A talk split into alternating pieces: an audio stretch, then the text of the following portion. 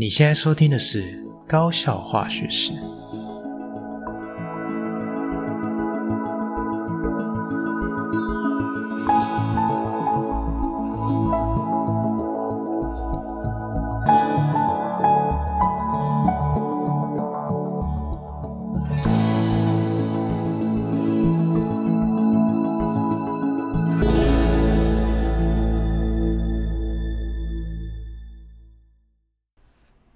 大家回到我们的频道哦。那今天在节目开始之前呢、啊，想要跟大家先分享一下，好，我们这个频道啊，开张以来啊，其实有一些小小的心得可以跟大家分享一下。OK，好，那呃，我们这个频道啊，其实原本没有预期会有这么多人去听哦，也有可能是因为我的职业关系哦，很多的徒子徒孙哦，看到我在我的呃社群媒体上面。分享哦，就是我开了这个频道，所以还蛮多，就是本来就认识我的人啊，有去支持一下哦，然后去收听我的节目这样子。好，所以在这边啊，也跟现在正在收听这个节目的你们说声谢谢。好，那如果你在听我的节目的同时，也提醒你，哦，可以的话，如果喜欢的话，欢迎订阅我们这个频道。好，那我们这个频道呢，目前啊，规划是每周会。周更哦，就是每周会至少推出一集新的节目内容。好，那我的预设啊是，如果假设今天是有什么特别的来宾哦，是一个访谈性的节目，好，那我们有可能会就是在呃一个礼拜里面会额外再增加就是节目的内容这样子。OK，好，那再来我就想要跟大家分享一下我为什么会想要去开创这个 Podcast 的频道。哦，最主要是因为，呃，主要可以说是有两个层面的原因啦，哈。第一个是因为 Podcast。毕竟跟这个 YouTube 频道，它的受众是不一样的，齁。那 Podcast 频道的呃听众，有可能他会利用这个通勤的时间，或者是这个闲暇之余，好，或者是他正在做别的事情，好，比如说有人跟我说他正在做家事啊，洗衣服、晾衣服啊，好，煮晚餐啊，买饭啊，他可能就会边收听这个 Podcast 频道的节目内容。好，那如果是 YouTube 的话，他可能就是有一个空闲的时间，哈，或者是。他想就想要利用这时间去看一些就是有影音啊，就是呃有一些画面的内容哦。那这个可能呃观众是不一样的。好，所以我自己的习惯，我会把。呃，我上课的内容，还有我上不完的内容，哈，录成 YouTube 放在我自己个人的 YouTube 频道上面。好，那有一些想要跟大家闲聊，或者是一些观念上面的一些呃口语的一些分享，我就会把它放在 Podcast 节目上。哦，首先这是第一个，哈。那第二个呢，就是呃，因为其实在学校里面啊，有很多的学校的文化，或者是说学习上面的一些嗯。目前的学生啊，好，或者说我们这一代的同学们遇到的一些困难跟挑战，有可能是呃其他的族群，比如说上班族，或者是已经毕业很久的学生，他可能是没有办法想象的。好，所以也想要透过这个频道作为一个媒介，哈，把现在的现况好传播出去。OK，这最主要这两个部分是我想要来这个创立这个 Podcast 频道的一个初衷。OK，好，那在我这个简短的心得分享最后的结尾呢，我想要跟大家分享一个我自己还蛮感动的事情，就是呃，今天有一个同学啊，他自己来问我问题的时候，结束的时候我就会问一下说，嗯、那你还有其他问题吗？哦，他就说，哦、这个部分没有了，但是有另外一个问题是，我有听老师你的节目，然后里面有提到，哦，我们上一集有请两位学姐回来访谈嘛，好，那有提到说。这个他们在大学的这个求学的过程中遇到的困难跟挑战，好，那这个同学他刚好就是呃想要走这个化学化工路线，所以他听到上次有一个同呃学姐啊，她是化学工程与材料科学系，哈，就是所谓的化材系，他就对这个科系想要学的内容有兴趣，好，那他也是透过这个机会问我说。可是上面说物理跟数学很重要，可是我的物理跟数学也是跟他一样很差，那我怎么办？那我因为我我跟他是我的学生嘛，所以我就是呃对他的学习有一点点比较深入的了解，所以我就跟他聊了一下，希望说他可以好好的考虑一下自己的优点跟缺点。好，所以如果你是比较 focus 专长在化学的部分，那呃这个化学系基础的科学研究的科系，或许啊会比工程学院会比较适合他一些。好，所以呃我觉得这个频道或许也可以带出不一样的广度跟深度。好，所以希望大家会喜欢接下来的节目。好，那我们就进入到主题吧。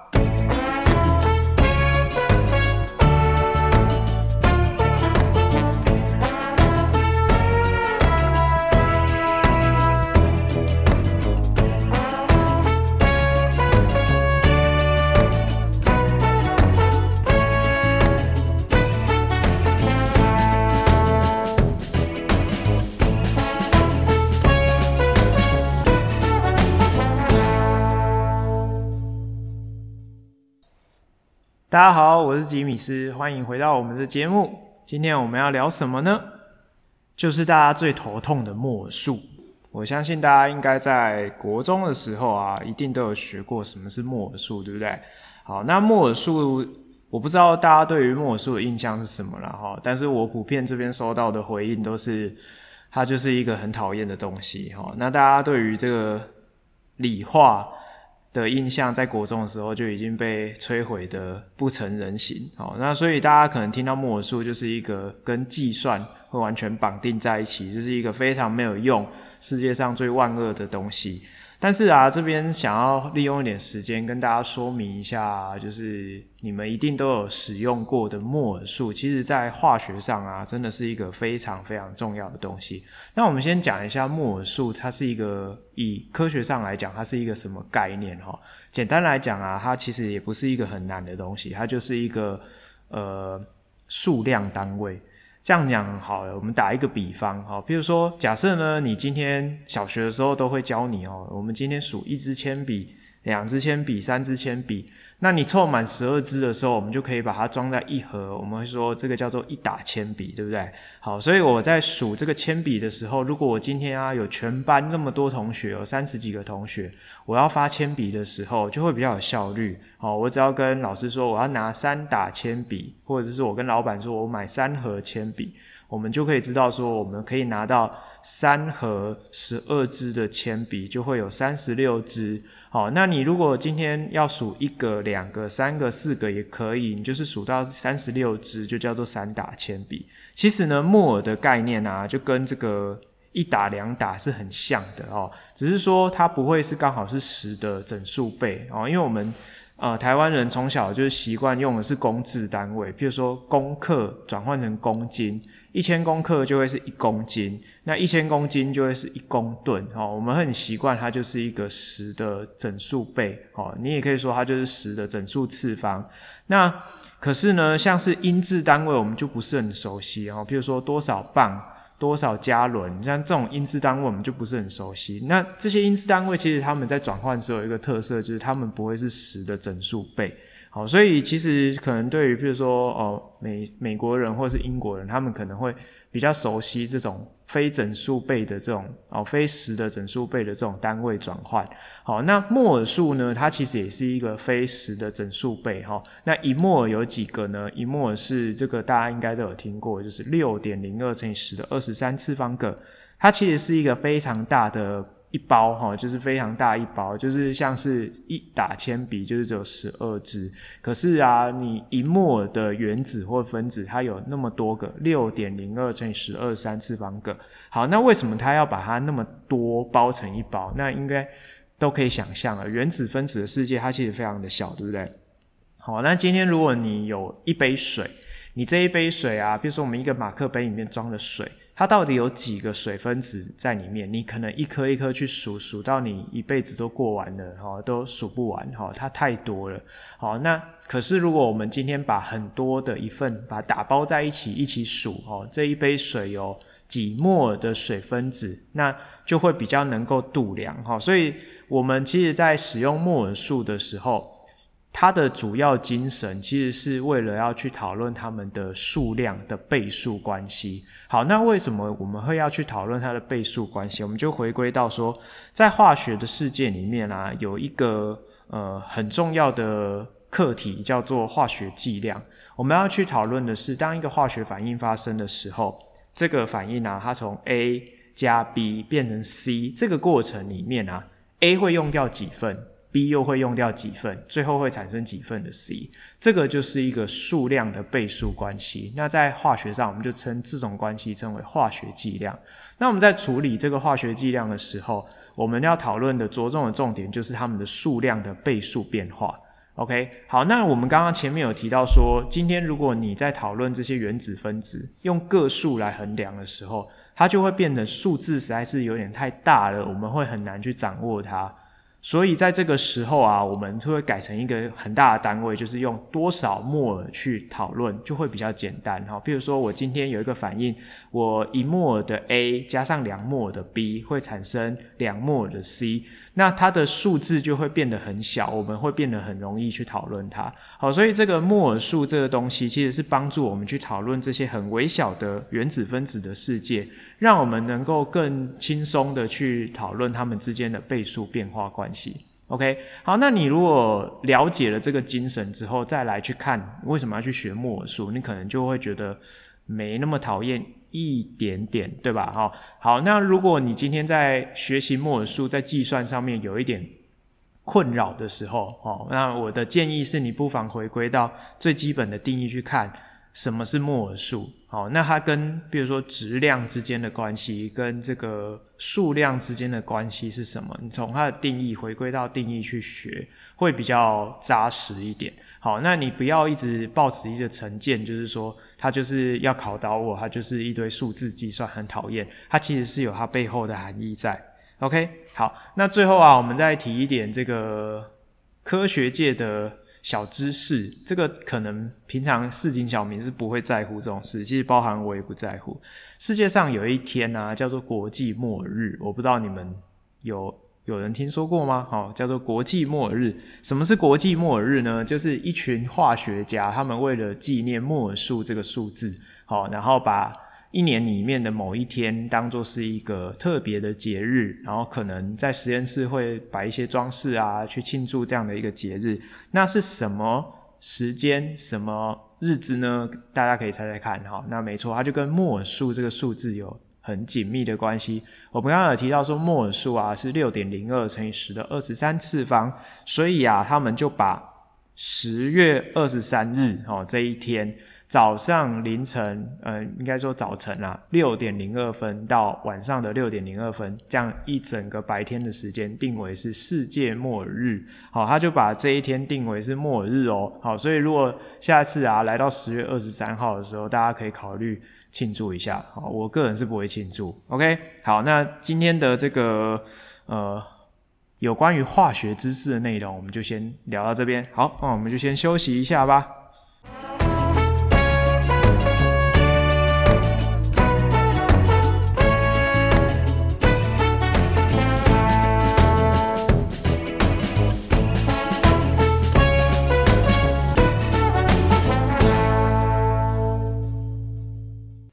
好，那接下来我们这一段呢、欢迎回来，我们要来聊聊高中发生的事情哈。那上个礼拜其实没什么特别的，其实上礼拜最常出现在校园里面的，除了就是学校的老师跟学生之外，还有一种生物也很常出现在老师们的眼中，而且非常的讨厌，是谁呢？没错，就是那些毕业的校友，那些死大学生，好，因为他们好像是这个礼拜才开学，所以他们上礼拜啊，就是抓紧这个寒假的尾巴，哈，回到学校里面跟呃以前的老师寒暄啊，或者是找一些学弟妹聊天，好，那个老师看到他们真是非常刺眼，好，每次我们看到毕业生就说，哦，你怎么会在这边？他就说，啊，回来这边走一走啊，还没开学吗？他说还没啊。什么时候开学？下礼拜才开学。我想啊，啊，我们都上班两个礼拜了，他才开学哦。那每次看到毕业生哦，就是呃，心里面会有一些波澜哦，就是觉得一方面觉得他们会。有这个心想要回来学校走一走，看看老师，找老师聊聊天，分享一下他们近况，我们觉得还不错。但是有时候觉得说，看到他们这个青春的大学生拥有这个无限的可能，就觉得心有戚戚焉。毕竟像我们这年纪都已经垂垂老矣了哈，就觉得好，我的人生好像就在这里了。好，但是大学的确是一个充满五彩缤纷色彩的黄金年代，哈，就是每次回想起来都觉得好想回到过去这样子。好，那毕业生呢、其实回到回到到学校，其实我觉得有一个还不错的点，就是我们可以听到他们在大学发生的事情，那也可以了解到说，就是现在啊，在不同科系或者是大学里面，呃，他们面临的一些挑战，或者是他可能遭遇到的一些困难。又或者是更老的毕业生，他可能已经大学毕业了，他可能面临升学的问题、就业的问题。其实这些资讯啊，也是可以带给我们目前还在学校里面教书的老师，就是一个还蛮宝贵的一个大学端的经验哦。就是其实我们在上课的时候，有时候闲暇之余，还是会想要跟现在的学生分享一下。就是大学发生发生的事情，或者是说现在呢，这个大学老师希望的学生拥有什么样的能力，也希望他们可以抓紧时间，利用高中有限的时间去培养这样的能力，或者是呃多花一点时间去关注他应该可以成长的部分，这样子。OK，好，那再来啊，就是想要跟大家聊一下最近。就是也是一直持续蛮夯的。现在新课纲啊，我不知道大家对于这个所谓的“一零八课纲”有没有什么见解哈？这个如果你是目前在学的学生，相信一定不陌生；如果你是在线的老师，那就更熟悉不过了哈。但是如果你已经毕业了，或者是你已经是这个呃社会人士，你可能就不太了解这个新课纲到底是什么哈。那我稍微花一点点简短时间讲解一下哦。我们现在的所谓的新课纲，其实也没有什么新课纲，它就叫一零八的课纲。那它其实是在走这个十二年国民教育的一个很重要的里程碑。好，那其实课纲的微调或者是课纲的调整，呃，三五年就会来一次，所以有新课纲就会有新新课纲，就会有新新课纲，所以这个很正常。好，但是今年的这个课纲的，呃，应该是说一零八年的这个课纲的调整，它其实是一个很巨幅的改变哈，因为它的精神就是希望说，把更多的学习自主权回归到学生手上，好，让他们有更多的弹性，可以去面对啊他们的高中的学习生涯。好，传统以往来说。会有比较好的弹性，就是在大学端哦，但是高中可能我们就是呃都是套装式的课表。你今天每一个同学进到这个学校，你的课表都是一样哦，你跟你的同学都是一模一样的。但是现在这个年代已经走到今年哈，其实大多数的学校都会开设很多的多元选修课程，或者是啊会有很多的所谓的弹性课程。那你在你的学期初的时候，可能就要先去系统上面去做选课，好，那这个选课的动作已经从以前大学，哦，下放到高中，就是高中生都要去选自己的选修课程。那当然，以往传统的一些，譬如说国英数啊，或者是一些主科，它是必修，或者是说全班一起上共同的国英数课程，这是还是主流，哦，但是还是有极少数的学校，他们已经有开始主科会分组。那主科分组的意思是说，他会按照你们的程度去分班。好，比如说我今天我英文特别好，我去选英文 A 班；我国文特别差，我去选国文 C 班。也是有学校有做到，就是主科可以有分流。好，但是这个操作起来的困难度又更大，所以就是不是每间学校都可以做到这样。好，但是基本上啊，会有一些时段的课程释放出来，开设多元选修或是弹性课程，这个是目前。普遍的现象哦，就是现在的高中生跟我们比起来哦，这个现在啊，你可能不是说我就是好好的读书就好了，我可能在我的学习学习的生涯里面，我还要去面临去思考很多呃学习方向的问题、生涯的问题。好，因为现在的趋势是新课纲的精神，它把学习历程档案啊当做是一个我们在升学路上很重要的一个算是。佐证资料，好，这个有点想要去取代我们传统啊，申请入学的时候要缴交的这个备审资料。所以啊，这个你在选择你要上什么选修课，或者上什么弹性课程，甚至同学都会去挣扎思量说，诶，我未来想要报考什么样科系？那我现在选这个课会不会去影响到我未来升学的状况？OK，好，所以啊，我们现在的校园里面还有一种新的工作，叫做课程咨询教师。好，那这个名词啊，这个对于一般社会大众来讲，应该是不太懂它到底在干嘛，对不对？OK，好，那我们稍微把这两个名词做一个解释哈。什么叫做学习历程档案？所谓的学习历程档案，就是它会是希望你在你上课的这个过程中，学习的中间，你就要去做一些对于课程的记录。任何课程你都可以去撰写你的学习历程档案。好，那写的方式其实它没有一个固定的格式。任何的同学，你天马行空，你想要用影片的方式、文字的方式、简报档的方式都可以。它也没有制式的格式。你想要怎么呈现就是怎么呈现。那但是它有一个大原则，就是我学期结束的时候，我要把我的学习历程档案勾选上传。OK，它是有一个件数的限制。好，譬如说你的学科，它最多就是一学期可以上传六件。那你就想啊，我今天我一个学期我可能上十个科目，或者是我可能有上呃七八种课，我。我要怎么去挑选？我想要上传六件，对，这个就是你第一个你要去选择的部分。你不是你可以无限制的上传，你要去选你需要或是你觉得好的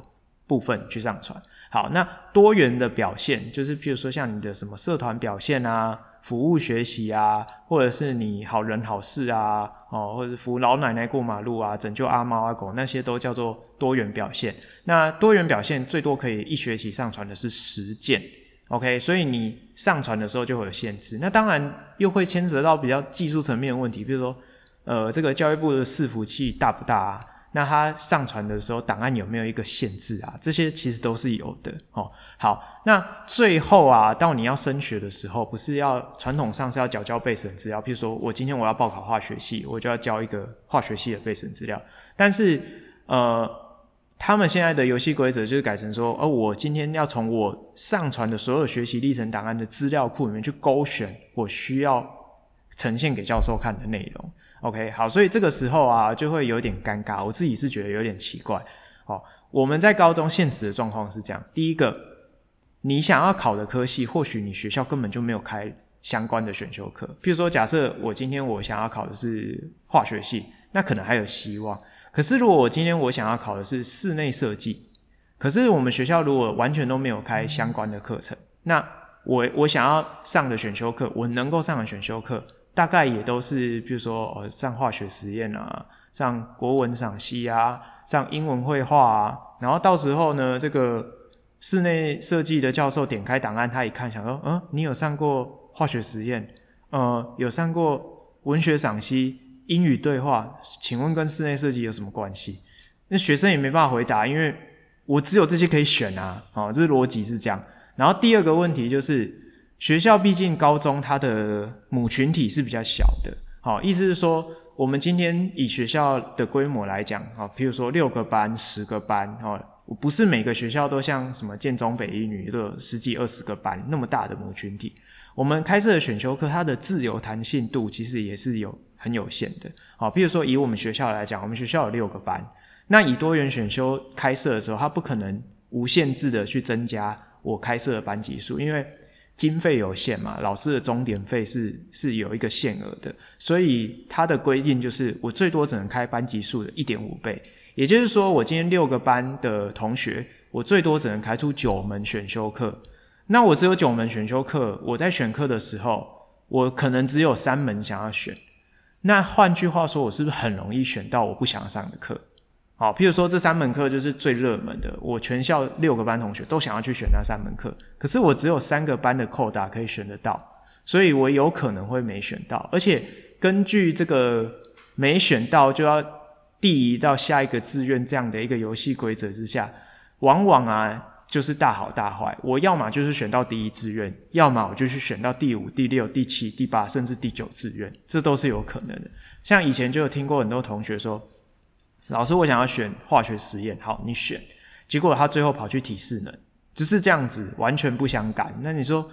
你为什么要去选体适能排那么前面？他说没有啊，我把体适能放在我最后一个志愿啊，啊，选课结果出来我就掉到体适能，我也不知道为什么。好，这种事情是很常出现的。OK，好，那第三个问题就是，呃，其实学校的环境不是像大家想象中说，哦，都是按部就班啊，一步一接着一步哈，凡凡事都有计划，我们都按照计划进行。其实很常是没有办法按照计划进行。我举一个例子，譬如说，假设呢，今天我们科有一个老师真残报国，他生了小孩，他是不是会请产假？他请了产假，他为了顾及家庭，他有可能就会请育婴假。那请了育婴假的老师，这个缺我们就会聘一个代理老师进来。好，那我们本来我们课程计划三年前就要先写好，我们说哦，这个老师 A 老师他要上这个课程内容，这个课程内容如何如何，这班这班很很棒哈。可是因为他增产报国请了育婴假，我们是不是请一个代理老师进来？那我们只只好排这个代理老师去代理这个老师的课程啊，他要去开这个选修课，可是他其实不会上这个课。那你总不能就叫他开天窗，你今天去上一个你完全不会上的课，你倒不如去就叫他去上一个他会上的课，对吧？好，所以这个时候啊，你有可能就会出现到另外一个问题，就是老师上的内容跟当初提交上去的这个课程计划是完全不相干的。可是你说这是谁的问题？这没有人的错啊，这就是自然而然会发生的事情啊。所以如果今天教授很疑惑，他打开了一个学习历程档案，他看不太懂这个内容，想说这学生在做什么？到底是学生的问题还是老师的问题？他还可以去点开这个课程的。课程计划去看哦，那他看了之后发现说他更疑惑了，这个课程计划写的内容跟学生做的内容完全不一样。好，所以像以前我就有去参加过研习，那个讲师我就觉得有点不食人间烟火，他就说这个就是你们教务处的问题啊，你们要去改啊。可是不是什么事情都是说改就改了，你的课程计划你必须三年前就送审，你要提出修改，你在前一年就要提出修改，而且。主管机关也不一定会让你改。好，那有时候啊，学校突然接到老师请长假，你突然要聘一个代理老师，突然就要提枪上阵，你哪有时间去改，对吧？所以这很多的事情都是这个变数都是一直存在的。好，所以其实我一直对于学习历程档案保留一个态度，哦，就是一个蛮保守的态度。我觉得利益良好啦，但是实际操作起来啊，可能是。蛮有难度的哦，因为我其实觉得教授应该是蛮辛苦的。今天如果你点开一个档案来看，你应该很辛苦，不知道怎么评，这是正常的。因为我们高中端老师看到学生这样交上去，我们也很摇头，不知道他在写什么。哦，这是一个嘛。那再来就是我刚刚讲那三个问题，就是。只能说教授辛苦了哈。好，那再来就是刚刚有提到说什么叫做课程咨询教师？课程咨询教师就是我觉得我自己的心得啦，美其名叫做提供学生课程咨询的服务，但是其实我觉得它就是政策为了堵大家悠悠之口的一个权宜之计。好，他为了让现在的这个选修的课程，因为会影响到学生的学习生涯跟未来升学进入，所以他想要去弄一个专职的。呃，这个老师的分工去负责，让学生可以去理解这个课程咨询这一块。好，那课程咨询的目的就是希望学生可以透过这个过程了解到，说我选修哪些课程可能会影响到我的升学，我选修哪些课程啊，可能对呃我想要去哪一个这个领域的呃这个学习是有帮助的。好，那但是其实课程咨询的。我们的所要做的事情其实非常单纯，就是把学校开的选修课做个介绍，就这样而已。那其实我们也没有那能力去左右说学校的老师要开什么样的选修课，对吧？那如果假设今天同学跟我讲说，老师，我想要去念室内设计，诶，可是我摊开我们学校的选修课，没有一个是适合的，我也只能跟他说，那你就选一个你觉得你想上的吧，不然怎么办？我不可能说你想要学室内设计，我去找一个室内设计老师来开这个课程，不可能啊。好，所以其实我们在学校里面，课程咨询教师扮演的角色就很尴尬，因为其实讲白了，他就跟以前导师或者是跟辅导老师做的事情是一模一样的。那其实我也不太懂，说教育部花了钱，哦，投入了钟点费。去让老师变成所谓的课程咨询教师，而且其实我们当初受训要成为课程咨询教师，还要去上两天整天的研习哦哦，大家可以去想象一下背后的成本有多庞大。但是其实我也不知道这到底可以干嘛。好，那课程咨询教师的工作就是主要三个，第一个提供学生的课程咨询，我们通常就是团体咨询啊，就是我们会在学期末或学期初，就是统一跟大家宣导说，哦，我们学校有开什么选修课，结束这样。好啊，没听到，没听懂，再来个别咨询，通常不会有人来，除非是那一天他不在学校，不然就不会有人来个别咨询。好，这件事情就结束咯。然后再来就是我们会产生一个表单，然后去上传学生的课程咨询的档案，就这样，就这么单纯。OK，那最后一个任务就是要去编写或是修改学校的选课手册。那这个选课手册就是一个三年前的产物，我们只是每年看有没有错误。那说实在，这也是一个没有人会去看的东西。大概只有非常积极的家长会去看课程手册，就只有这样哦。还有检查的官员会去看，其他人就不会去看，包含学校的老师也不会去看。哦，所以就有很多的呃政策，其实都是利益良好，但是我我们其实自己在第一线的感觉就是觉得说这东西就很鸡肋，也不知道在干嘛哦，然后花了很多时间，倒不如把那时间省下，好好的教学生怎么怎么学习啊，教学生学科的内容，教学生怎么适应这个社会哦，我会觉得可能会比较好一点。OK，好，那以上啊，这个就是跟大家闲聊一下高中怎么了哦，那也快升学了，也是先在那边祝福所有高三升学顺利哦。好，那我们休息一下，待会回来。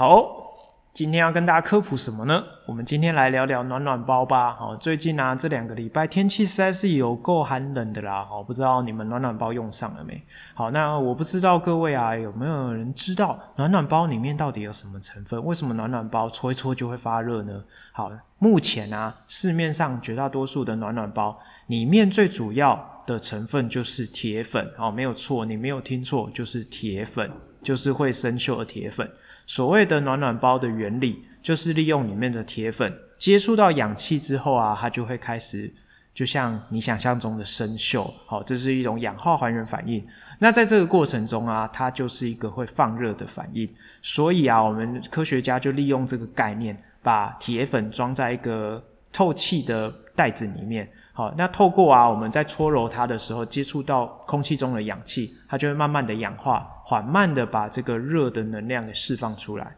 好，那我们就会感觉到说，哦，这个暖暖包会提供一些温暖，哈，会给我们温度这样子，哈，让我们觉得很幸福。好，好，那其实啊，铁在生锈的这个过程中，如果尤其像铁粉那么细，它其实动呃速度非常快。好，所以如果各位可以去网络上搜寻一下，你如果把铁粉啊直接哦，直接哦，把它丢在空气中，让它落下，它是有可能会直接燃烧起来的。哦，这是其实是有一点危险性的。好，那为了啊，让这个暖暖包的这个功能可以缓慢的把这个能量给释放出来，让我们的暖暖包可以维持比较长久的时间。好，像现在已经很厉害，可以做到什么十二个小时都会发热的这种程度，它就必须要在里面添加一些。额外其他的成分去促进它可以有效率的发热，而且还可以蓄热。好，例如啊，这个暖暖包里面啊，通常会你去看成分，它会写添加一个东西叫做蛭石。好，那什么是蛭石？它其实就是一个多孔性的石头。好，那这个矿物啊加在里面的时候，可以让里面的这个呃空气更容易会存在哈。这个暖暖包的粉末里面，它也可以保存一些水分哦，因为在水呃这个铁粉生锈的这个过程之中啊，它除了需要空气中的氧气之外，它还需要水的帮助，它才可以啊形成这个铁锈的成分。好，所以它就必须要有空气，要有水啊，空气里面的氧气以及水分。那这个蛭石啊，就可以让这个空气跟水更容易可以均匀的散布在这个铁粉之中。好，那它也可以啊，就是去当做帮助呃储存这个热量哈，因为你的暖暖包它的能量散发出来之后，它有可能就一下就消失了哈。那如果效率太高，你反而会太烫。好像暖暖包都会跟你讲说，不要贴在身上某一个定点太久哈，因为它可能会导致烫伤。好，那这个蛭石也可以去吸收一些热量。OK，好，也可以去保存我保存我刚刚讲的这个水分跟这个空气的部分。那另外一个很主要的成分，你如果有经验哦，把暖暖包剪开来，里面是黑色的粉末。那这个黑色的粉末最主要就是碳粉。那个碳粉啊，它也是提供一个多孔性的材料哈。那这个我不太确定说现在目前啊，目前市面上主流的这些暖暖包，它使用的碳粉的等级到底有多高哈？那当然理论上它是使用所谓的活性炭。活性炭的意思是说，这个碳粉有经过一些特殊的处理，让这个这个材料里面的这个孔隙的数量会比较多，所谓的表面积会比较大哈，这个叫做比表面积会比较大，那它就可以吸附更多我们刚刚提到的像空气啊、水啊，然后让它可以储存在这里面，好缓慢的释放出来去跟这个铁粉反应。那另外一方面，它也是可以去储存这个产生的能量，所以你的暖暖包啊，它就可以呃缓慢的哈，就是让它是有呃。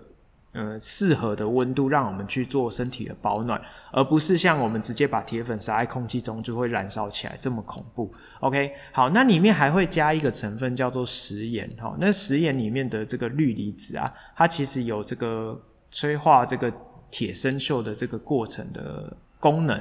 所以其实我们不太喜欢说在海边盖房子。不是说厂商都会去挖海沙屋，而是说这个海边的这个风吹过来，海风吹过来的时候，有时候会伴随海水的一些雾气，那这个海水里面就会有盐类的成分在，哦，就会加速一些这个铁制品生锈的过程，哦，所以这个海边的一些铁栏杆啊，或者是一些铁做的招牌啊，你仔细去看，他们都锈蚀的非常严重。OK，好，那呃。过去啊，还蛮多这个中学生跟小学生，他们的科展会去自己制作这个暖暖包，就是去调整我刚刚讲过的活性炭粉、铁粉。致死还有食盐的比例，好，想办法去创造一个这个还比较好的这个条件，可以让他们的暖暖包有比较好的发热效率，或是比较好的持久度这样子。OK，那以上啊，这个就是给大家一个生活常识的补充，就是暖暖包的部分。那天气很冷，希望大家都不要着凉喽。